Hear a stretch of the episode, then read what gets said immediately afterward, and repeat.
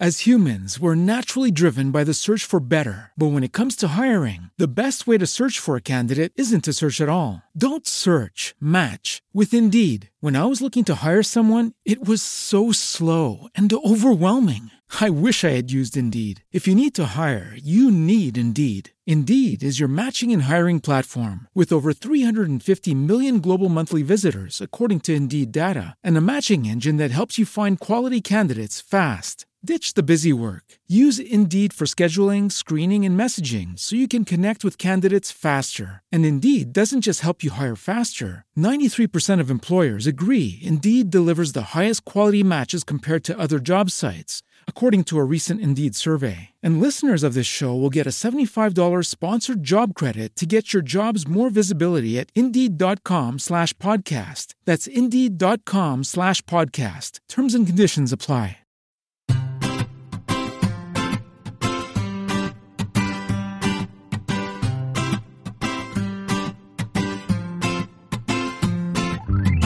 Bienvenidos al capítulo 12 de Perspectiva, un podcast de estrategia empresarial donde analizaremos desde ese punto de vista las decisiones y estrategias de las empresas tecnológicas más punteras, también de aquellas que sin tener esa dimensión o estar tan relacionadas con la tecnología nos sorprenden con sus acertadas decisiones. Yo soy David Isasi y hoy es 9 de abril de 2016. Comenzamos.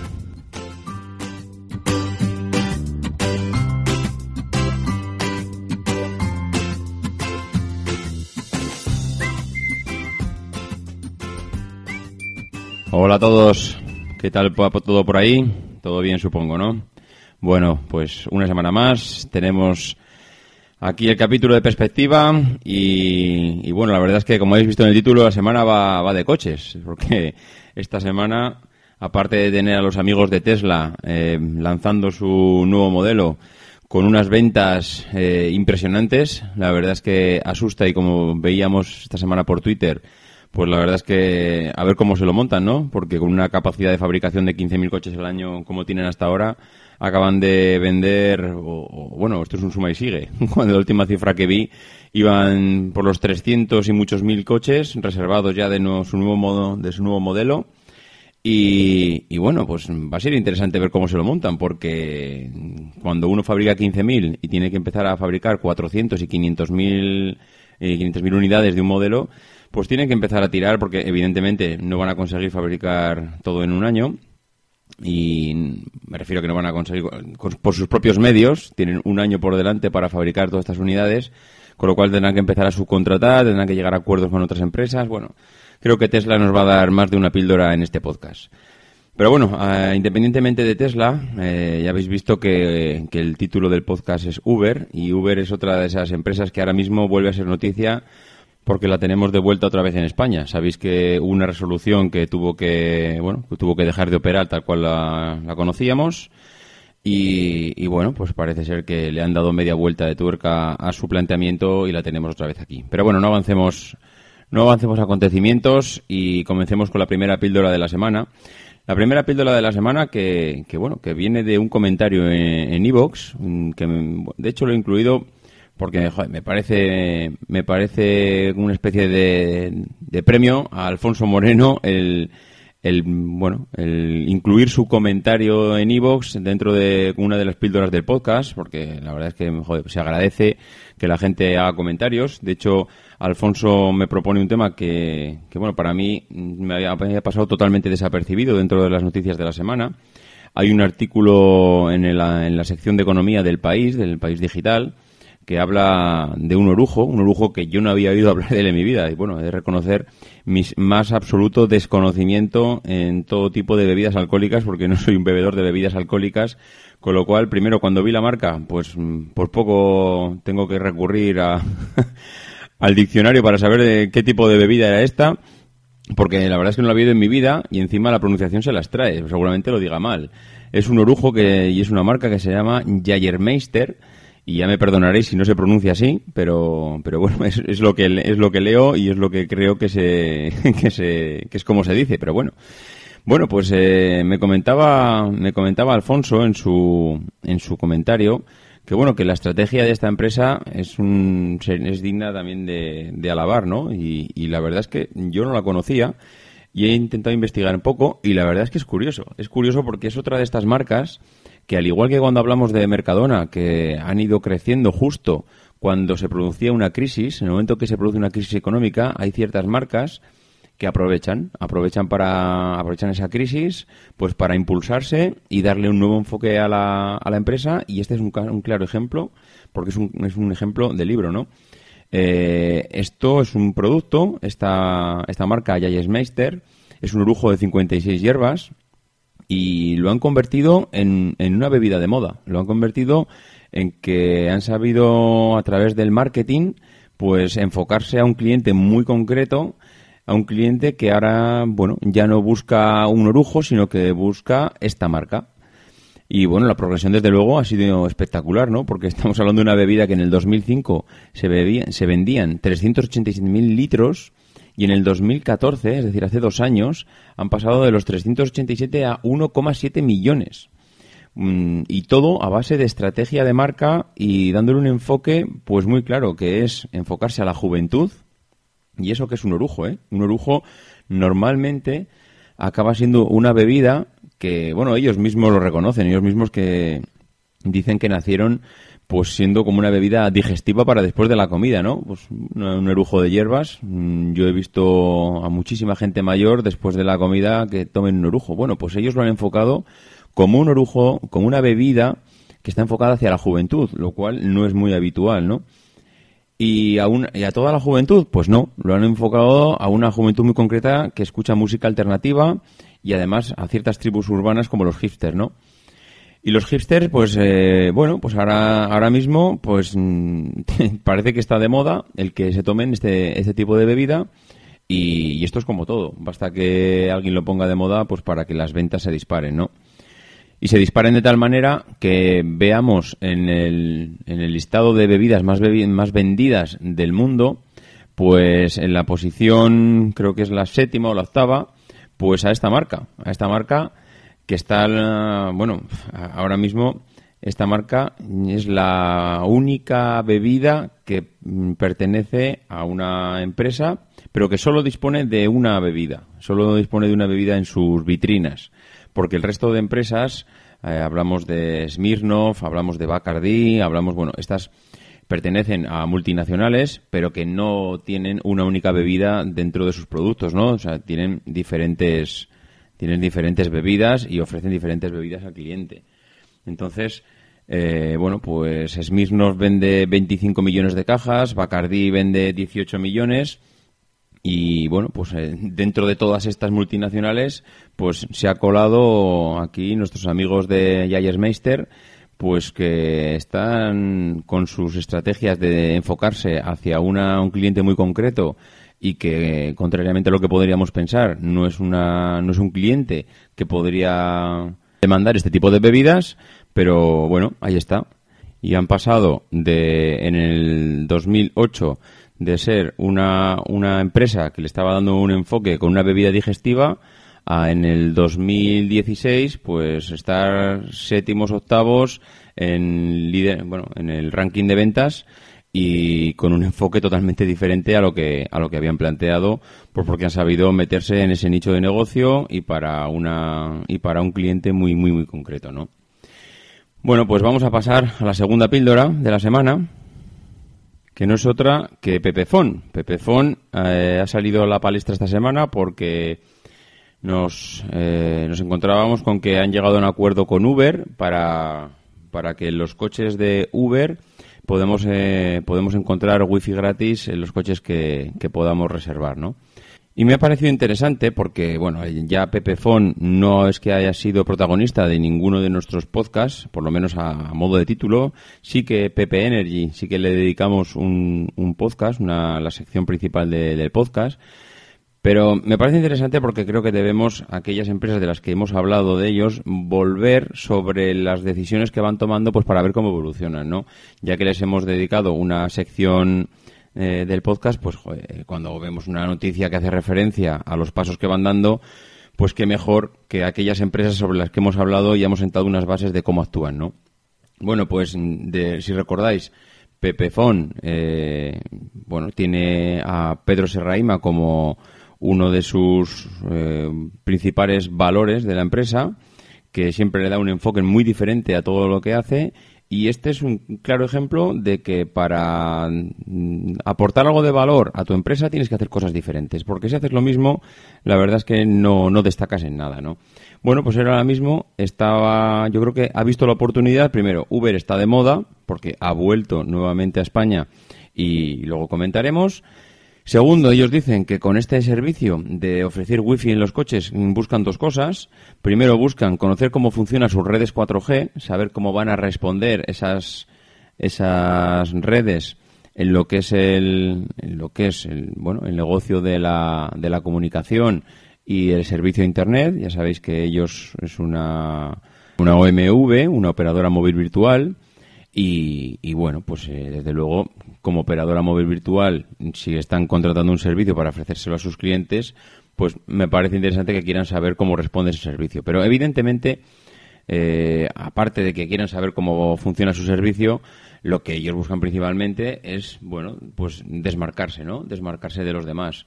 Esta es una opción que les, que les desmarca de los demás porque están ofreciendo algo diferente y sobre todo, pues están creando una imagen de marca. Ellos ahora mismo, con seguramente cuando te subas a un coche de Uber, pues encontrarás una red, una pequeña red, una micro red dentro de ese, iba a decir taxi, mm, llamémosle taxi, aunque los taxistas se enfadarán conmigo, pero encontrarás una micro red dentro de ese coche que podrás pues eh, navegar a través de ella, ¿no?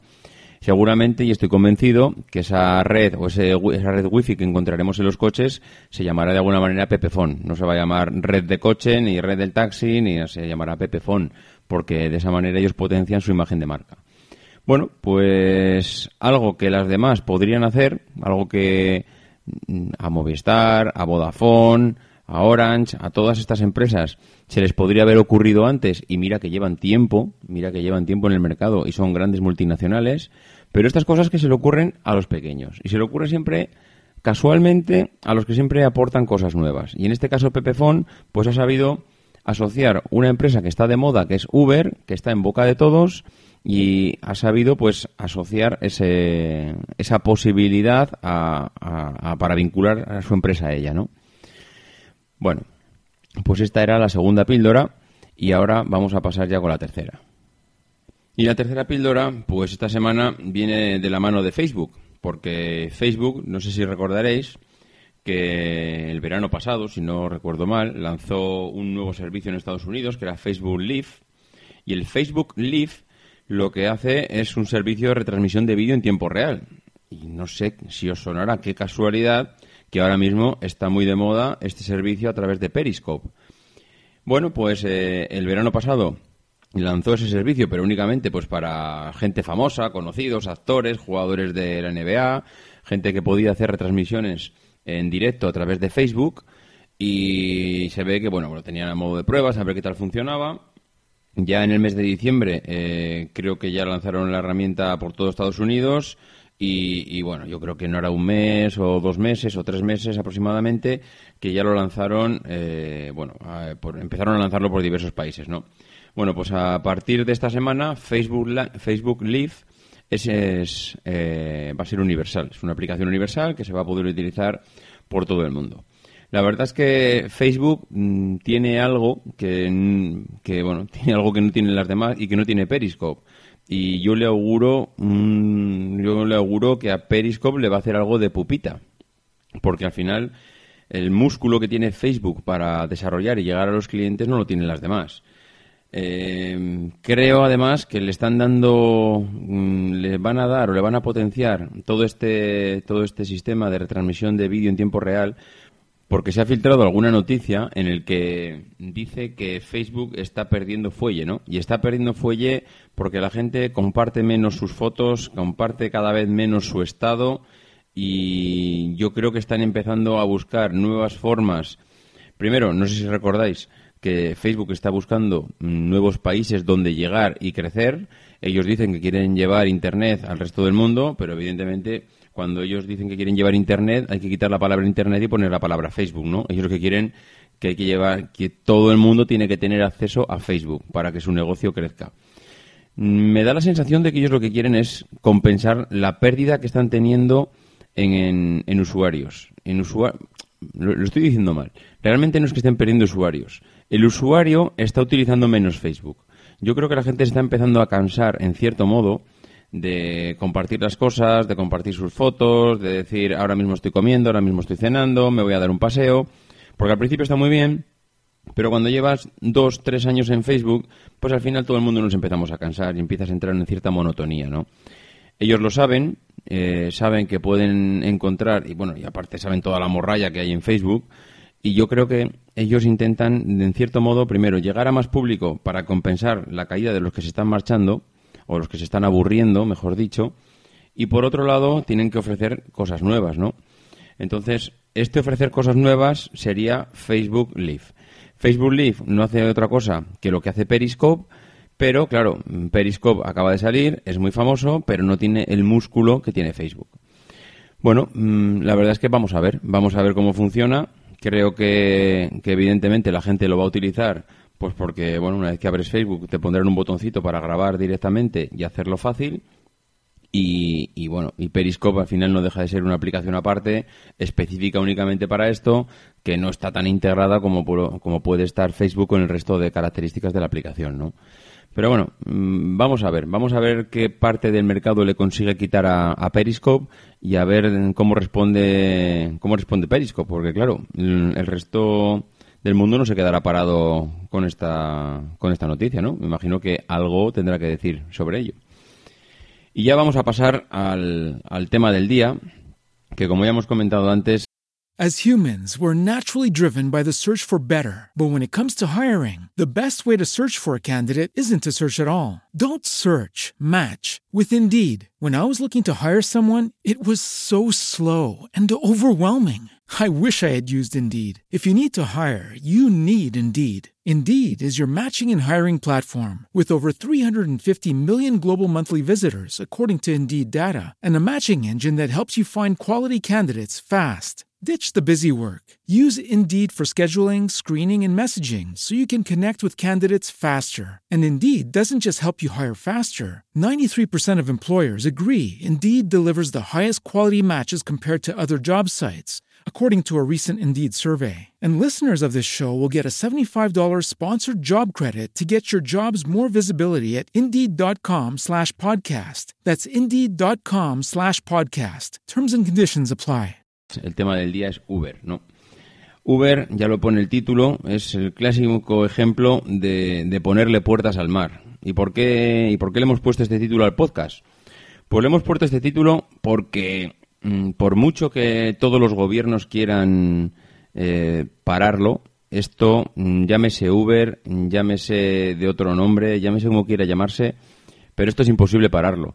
El negocio del transporte de personas lleva eh, eh, parado, lleva sin ninguna reinvención desde hace muchísimo tiempo.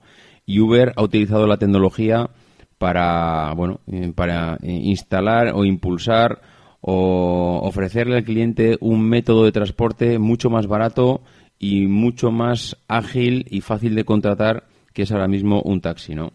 Si, no habéis, si habéis utilizado alguna vez la aplicación de Uber, habéis podido comprobar la facilidad que supone contratar el servicio. Y, ya no solo la facilidad, sino el precio que al final estás ahorrándote con respecto al taxi, ¿no? Uber eh, es una empresa que no es nueva ni mucho menos. Uber eh, dicen dicen las dice la leyenda que en 2000 en 2008 su, su fundador el amigo Garrett Camp pues que estaba de vacaciones en París, dice que hacía muchísimo frío, que estaba lloviendo y que estaba con un amigo. Y entonces, bueno, en ese momento ellos llaman a un taxi y se encuentran en las puertas del congreso donde habían donde habían asistido un, congreso sobre negocios del futuro y la innovación y se encuentran pues que el taxi no llega y el taxi no llega y el taxi no llega y en ese momento pues se le enciende la bombilla no dice oye y qué pasaría si si yo con mi móvil pudiera llamar a un coche para que estuviese en el lugar adecuado en el momento adecuado cuando yo lo necesito no y bueno, pues se ve que esa idea en ese momento eh, pues eh, irrumpe en su cerebro y ya en el 2009, pues cuando ya están en California, ya le sigue dando vuelta esa idea, ellos empiezan a tener un torrente ya de, ya sabes, mm, de esto que empiezas a pensar, oye, si hacemos esto, si hacemos lo otro, y en, bueno, pues eh, empiezan a, a, buscar inversores para, para su negocio, aunque hay que decir que Garrett Camp no es un, no es un niño pobre, ¿no? Garrett Camp ya, vendía ya venía de vender un, bueno, de, venía de vender un negocio, una especie de de red social que había, que había creado en el 2002, que se la vendió a eBay en el 2007 por 75 millones de dólares, con lo cual, bueno, eh, este hombre ya tenía el bolsillo lleno de billetes, pero bueno, aún así, pues eh, esos billetes nadie se los quiere gastar y lo que haces es buscar, pues, más personas que, que se embarquen en este negocio, ¿no? Finalmente, en el, 2000, en el 2009, eh, con, una, con, una cantidad inicial de 250 millones de, dólares, arranca Uber, ¿no? Arranca, se asocian unas cuantas personas y, arranca Uber como empresa, ¿no? Que Uber como empresa es mm, únicamente la punta del lápiz, porque Uber tiene detrás Uber Boat, Uber Eats, eh, se asocian con Duolingo, y bueno, de hecho han llegado prácticamente a medio mundo como, con su aplicación, ¿no? Eh, han sido legales en, en, México, han sido legales en Gran Bretaña, bueno, lo cual el ser legales en, en Gran Bretaña ya fue un precedente para toda Europa, ¿no? Y ahora mismo se encuentran, ahora mismo se encuentran intentando entrar en China, ¿no? Bueno, pero ¿qué es lo que ha hecho, qué es lo que ha hecho Uber para, para que estemos hablando de ella, no? Pues lo que ha hecho es eh, no rendirse, no rendirse y después de la sentencia del año pasado en el que le prohibía ejercer la actividad que, que venía desarrollando, que era el transporte de, el transporte de personas, ya sabéis que hubo una denuncia de la Asociación de Taxistas de Madrid para que dejaran de ejercer eh, bueno, la actividad porque entendían que, que bueno, que, no había una competencia leal, porque, claro, ellos estaban pagando unas licencias para, para ejercer la, la, profesión y que ellos, sin ningún tipo de licencia, cualquier persona podía reservar un, un coche de Uber y, y, podía, y podía realizar el trayecto y cobrar por ello, ¿no? Sin tener que pagar ningún tipo de impuesto. Bueno, pues la sentencia le fue favorable a la Asociación de Taxistas de Madrid y, bueno, pues Uber tuvo que dejar de desarrollar su actividad en España y lo que hizo es, mm, lejos de rendirse, pues lo que hacen es eh, darle media vuelta al tema. Y como la legislación española lo que viene a decir desde finales del año pasado es que, creo que fue noviembre si no recuerdo mal, que eh, mediante un real decreto mm, el gobierno dice que, bueno, que a partir de ahora para toda aquella persona que quiera transportar personas tiene que tener una licencia de eh, que ellos le llaman VTC, que es vehículo de transporte con conductor. Y, claro, mm, se encuentra Uber en ese momento, lo que tiene que hacer es, cerrar, bajar la persiana, porque las personas que están transportando, que usan los coches para transportar personas a través de Uber no tienen este tipo de licencia, ¿no? Bueno, pues eh, Uber Mm, ya, ya va avisando que, que, durante todos estos meses eh, no se va a rendir ni mucho menos, que lo que va a hacer es volver y, y, va a volver por una sencilla razón, porque la estrategia de Uber es utilizar las nuevas tecnologías que no están explotando ahora mismo los taxistas. Ellos han desarrollado también, en algunas ocasiones que he podido utilizar un taxi, algunas aplicaciones, han desarrollado también algunas aplicaciones, pero claro, al final esas aplicaciones que están utilizando ellos no están cambiando el sector de no están cambiando el sector o el iba a decir el sector eh, la experiencia perdón no están cambiando la experiencia del usuario porque la gente sigue utilizando el taxi como, como venía utilizando toda la vida, ¿no? Llamas, levantas el teléfono, oiga, quiero un taxi, la quiero en mi casa, tal. Pero Uber no. Uber, si quieres utilizar Uber, tienes que utilizar las nuevas tecnologías. Y las nuevas tecnologías es lo que utiliza la, gente joven y prefiere muchas veces eh, coger su teléfono y reservar un coche antes que levantar el teléfono y hacer una llamada, una llamada de voz, ¿no? Eh, Uber lo ha entendido así, sabe que realizando esto pues va a liberalizar el sector muchísimo, saber que va a ofrecer unos precios muy competitivos y entonces está haciendo una apuesta pues brutal por su, por su empresa, ¿no? ¿Qué es lo que ha hecho en España para poder entrar? Bueno, pues ha dicho, ¿dónde hay más licencias de taxis, de vehículos de transporte con conductor en toda España? En Madrid. Vale, pues si hay, hay licencias en Madrid disponibles, pues hagamos una cosa. Voy a, ofrecer a las personas, a aquellos conductores que tengan esta licencia, que se incorporen a mi plataforma. Pero no solo les voy a decir que vengan a mi plataforma, sino que encima, porque claro, es que si tú le dices a un taxista que venga a tu plataforma, posiblemente por miedo, por miedo a que las cosa no salga bien, por miedo a que luego el resto de sus compañeros tenga problemas, no esté bien visto, pues eh, igual no, no pase, no se pase a la, a la otra acera, ¿no? Pero en cambio, si le ofreces al taxista la posibilidad de, de mantener las dos vías, es decir, tú vente con nosotros, ven a probar y cuando hayas probado tú decides si te quedas con lo de antes o te vienes conmigo. Y eso es lo que han hecho, o mejor dicho, lo que van a hacer lo que van a hacer es una especie de OPA hostil a todas las licencias de vehículos de transporte con conductor que existen actualmente. Les van a poner el caramelo en la boca y les van a decir, tú, taxista, que tienes licencia para, para transportar personas, en, en, vez de ejercer eh, con el Ayuntamiento de Madrid, vente conmigo. Y claro, esto a los taxistas de toda la vida, a la gente que lleva 20, 30 años, 30 eh, años en el sector del taxi, pues evidentemente les van a decir que no, porque tienen miedo al cambio, porque llevan toda la vida ejerciendo de esa manera y ahora mismo Uber pues es el coco, es el coco que, bueno, pues eh, ahora mismo el único que le está planteando que su negocio pues se puede tambalear, ¿no? Que ya no puede funcionar como hasta ahora. Pero a todos aquellos taxistas que son gente joven, que no ven una limitación a la hora de, usar las nuevas tecnologías y no ven un riesgo en ellas, seguramente se los acaben trayendo a su, a su empresa, ¿no? Y además, pues claro, evidentemente estos son para los que, para las licencias que ya están operativas. Pero eh, para el 2016, creo que era, se van a liberar unas 400 licencias adicionales, eh, con lo cual, claro, si consigo quitarle a, a mi competencia pues un 15% de su negocio y consigo mm, hacerme o, bueno o convencer a todos aquellos que van a conseguir una licencia para el año siguiente claro estamos hablando pues eh, estamos hablando de un 20 o un 30% más de licencias sobre las que hay hasta ahora eso al final bueno pues es, es, es una es una cifra muy muy importante no bueno la verdad es que Uber no, no está sola no está sola tampoco porque tiene a una competencia que es Cabify o Cabify, no sé cómo se pronuncia, que está haciendo lo mismo que ella, ¿no? Que están peleando a muerte por atraer a conductores y por repartirse toda la parte del pastel entre los tres, ¿no? Entre lo que son el sector de los taxistas, entre Uber y Cabify.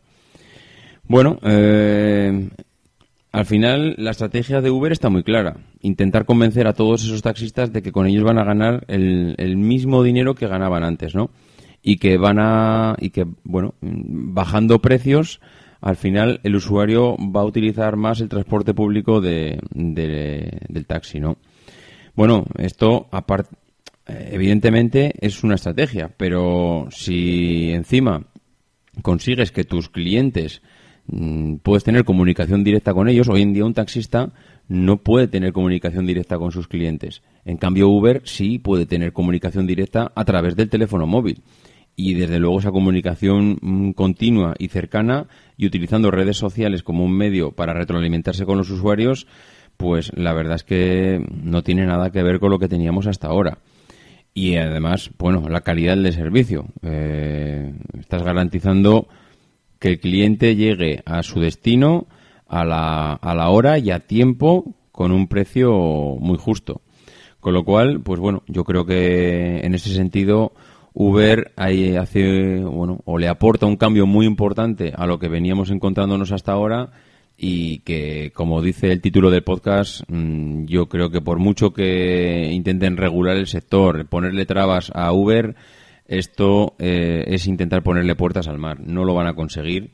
Uber ha venido para quedarse. Si le ponen una barrera, la va a saltar. Y, bueno, mm, eh, veremos seguramente ahora que acaba, acaba de empezar a operar nuevamente en España, los resultados de, bueno, del negocio y cómo afecta durante el año. Seguramente podremos comentarlo en diversas píldoras. En cuanto a resultados económicos, pues Uber, eh, a ver, mm, hay una parte del negocio que, que le va bien, ¿no? Si tú ves las gráficas de los resultados económicos de Uber, que no son fáciles de encontrar, pero si las, si las ves, la verdad es que mm, puedes ver que lo que es el negocio en sí está creciendo continuamente. Y si el año pasado hicieron un número determinado de viajes, este año, en el primer trimestre ya los han superado. Pero ¿qué, ¿cuál es la parte mala de Uber? Pues la parte mala de Uber son todos los gastos que tienen en marketing, desarrollo, publicidad y que eso es que es la parte que les está lastrando un poco la compañía y los resultados, ¿no? Eh, yo creo que tampoco a sus inversores les preocupa especialmente el que ahora tengan resultados negativos. Y no les preocupa porque saben lo que hay, saben el potencial que tiene la empresa y que, en cierto modo, eh, bueno, es una empresa joven que está arrancando, que se está posicionando, que está luchando contra gobiernos enteros y legislaciones que les impiden muchas veces eh, establecerse como una opción de transporte público y que bueno pues eh, los comienzos son son difíciles y que le va a costar le va a costar estabilizarse y encontrar su hueco porque además en cada país tiene que luchar con una legislación diferente. Yo creo que la batalla la tiene ganada. Yo creo que lo que es el sector del taxi tiene que tiene que modernizarse tiene que ofrecerle algo al cliente tiene que utilizar esas nuevas tecnologías que no vale solo con una con una aplicación como están utilizando hasta ahora sino que tiene eh, esa aplicación les tiene que eh, servir para cambiar el enfoque. No, la aplicación no es para que les, eh, al final la aplicación que están utilizando los taxistas les está dando servicio a ellos, ¿no? Pero no le está dando, no le está dando el servicio al cliente que es lo que pide. En fin, pues lo vamos a dejar aquí. Lo vamos a dejar aquí. Esto va a ser todo por hoy. Como todas las semanas, antes de despedirme, pues agradecer a las personas que han dejado las reseñas en iTunes, a José Luis 3858, a Kiano77 y a Metalise por esas reseñas, por esos comentarios tan positivos. Muchas gracias a todos. Y estamos llegando a las 50 reseñas en iTunes, lo cual, pues la verdad es que me siento un poquito en deuda con todos vosotros y me gustaría corresponderos de una manera. Entonces he pensado que cuando lleguemos al número 50, hacer un sorteo entre todas las personas que habéis eh, aportado reseñas y bueno, pues de esa manera por lo menos que, que, os llevéis algo, ¿no? Tengo algo en mente, posiblemente lo desvelemos en el próximo, en el próximo capítulo de perspectiva, pero bueno, eh, primero vamos a llegar a las 50 y después hacemos el sorteo. Entonces, pues, bueno, pues nada más. Yo creo que como todas las semanas, si tenéis cualquier duda, sugerencia o comentario, que como ya habéis visto, los comentarios al final acaban saliendo en las píldoras, Podéis hacerlo a mi, a mi mail, davidisasi.mac.com o por Twitter a arroba maxatiné o si lo preferís lo podéis dejar en las en los comentarios del podcast, en Spreaker, en Evox, donde queráis. Pues nada, nos escuchamos la semana que viene y no dejéis de intentar ser uno de esos locos que hacen lo imposible por cambiar el mundo. Because the people who are crazy enough to think they can change the world are the ones who do.